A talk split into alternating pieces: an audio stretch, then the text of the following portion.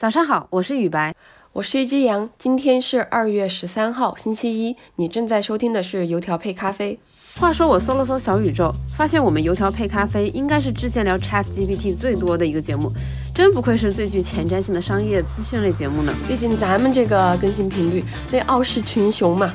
但最近和 Chat GPT 相关的讨论实在是太多了，所以我近期呢就想冷静冷静，先保持观察。我们今天要给大家带来两条资讯，你可能会非常意外。第一条，我们把目光投向了韩流 K-pop。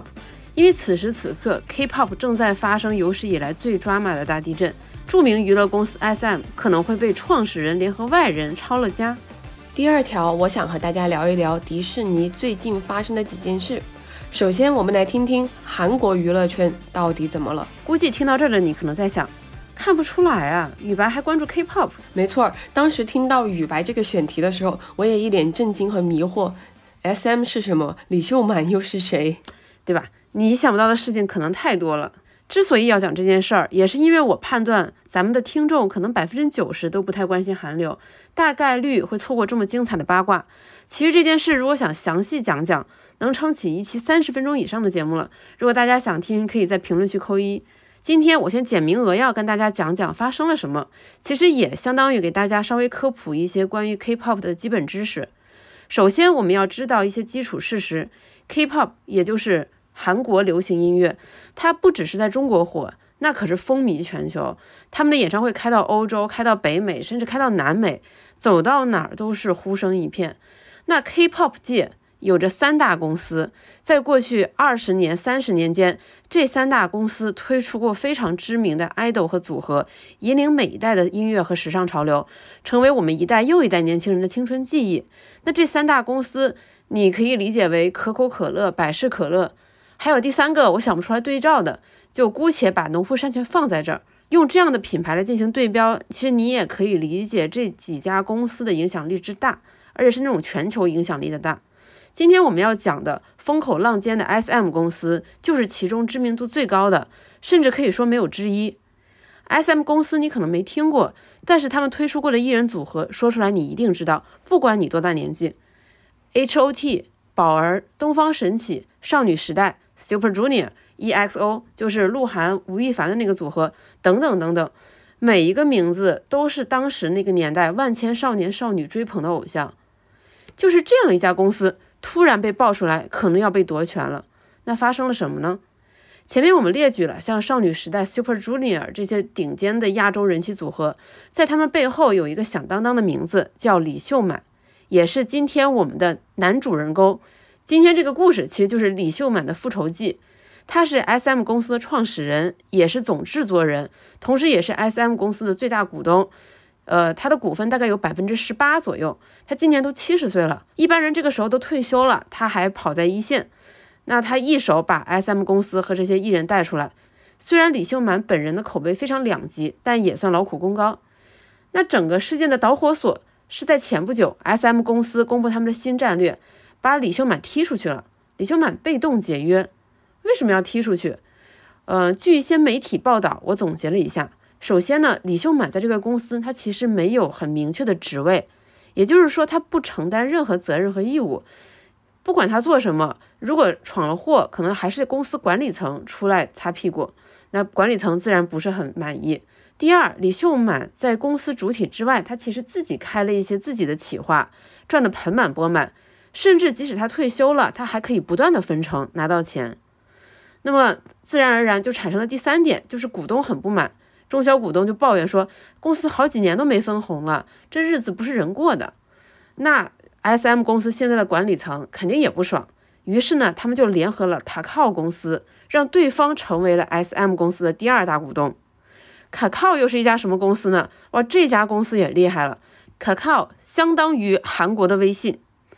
然后这家公司从即时通讯起家，他们也有自己的娱乐公司，而且他们推出的组合也很火，叫做 I.V.E。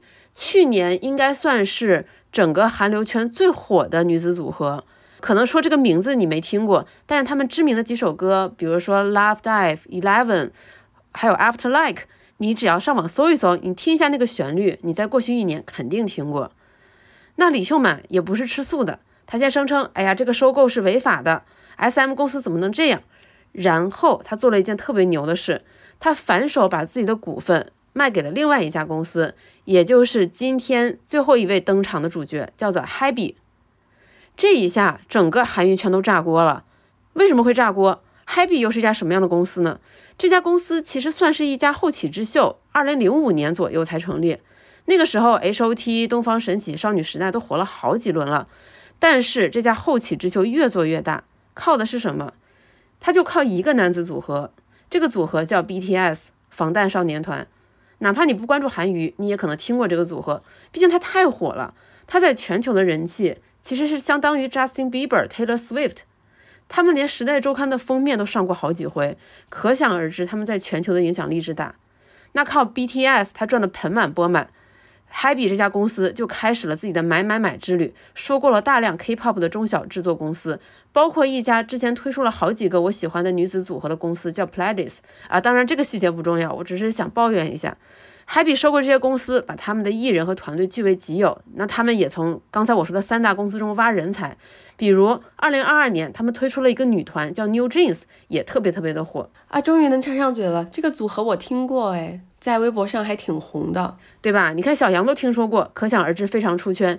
一句话形容 New Jeans 这个团，大概就是韩流女团中的经典有机奶，纯天然无添加。虽然是后期包装出来的，这个团的制作人本身也是 SM 公司出来的金牌制作人。那这一回，Happy 就打算用四千多亿韩元收购李秀满手中 SM 公司百分之十四点八的股份，非常的财大气粗，靠的都是前面这些团赚的钱。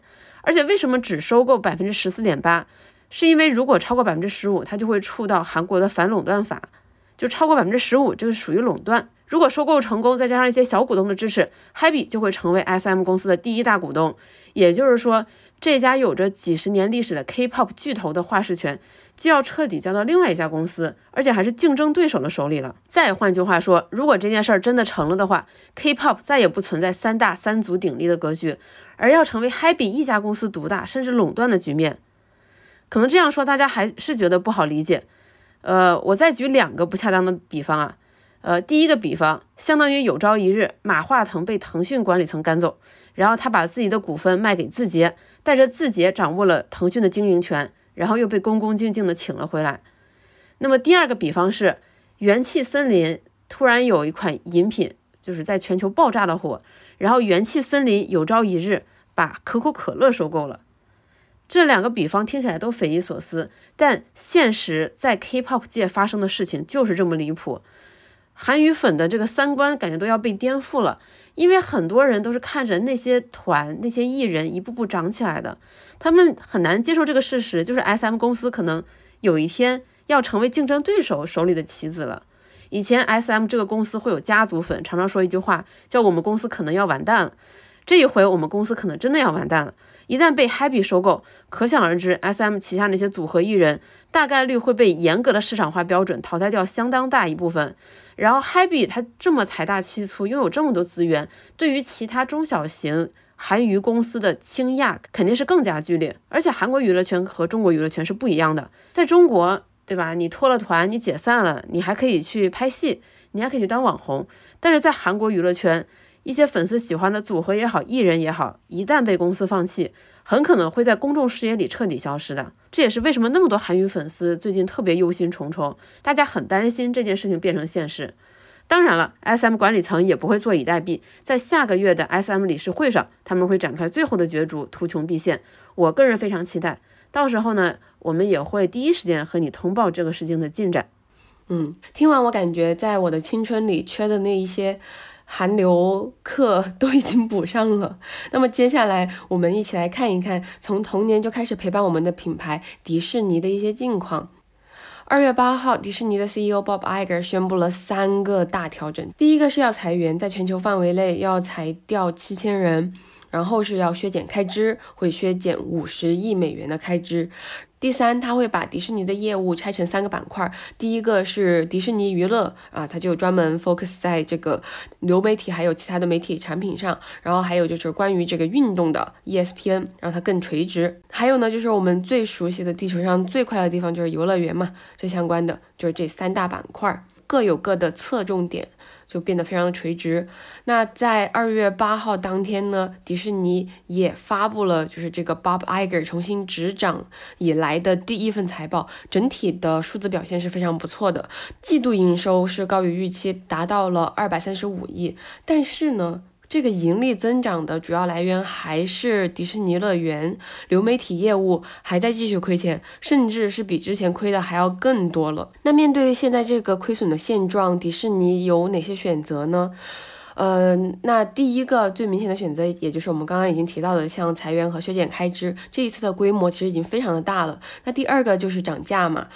在去年年底，其实迪士尼已经涨过一次价了，而且它这个流媒体业务继续亏损，也跟这个涨价有关。就是有报道显示，在涨完价之后的这一个季度，迪士尼一共失去了二百四十万订阅用户。那这个策略，它的优势和劣势都非常的明显，就是它短时间内涨价会失去用户，亏损会继续扩大，但是它长期积累下来，理论上来说，亏损是会慢慢收窄的。但我们不能只看理论，还得看实际。那么实际上涨完价，你还想要留住用户，或者是说你想获得更多的用户的话，你在实际操作当中就得持续的提供优质的内容。流媒体平台在内容上的竞争依然是非常的激烈的，那就得上烧钱吧，它的亏损就还会继续的扩大。那它还有第三个选择，就是把优秀的作品授权给其他的平台，或者是说出售流媒体服务当中的某一个部分，比如说。卖呼噜，卖 ESPN，那迪士尼的流媒体平台的魅力又会大打折扣，亏损也有可能继续扩大。而且更重要的是，呼噜其实没有那么好卖，当中涉及非常多的博弈，嗯，单独都可以再讲一集了。ESPN 更是难以割舍，这个也可以单独讲一集。那所以归根结底呢，你还是得考虑怎么赚钱的事儿。对此，Bob Iger 提出的解法就是拍续集，因为内容依然是迪士尼的灵魂。他在电话会上介绍，迪士尼未来会继续制作。《玩具总动员》《冰雪奇缘》《阿凡达》的续集，这样本来就有粉丝基础的作品。不过，即使是像《阿凡达》这样口碑爆棚、票房也表现非常好的电影，由于制作成本非常非常的高，在它的最终票房表现尘埃落定之前，我觉得迪士尼想必也是捏了一把冷汗的。那与此同时，像乐园呐，还有 ESPN 这些带来良好收益的业务也会继续的开展，并且在预算允许的前提下。搞创新，而且在接下来几个月，我相信会看到更多的迪士尼的措施。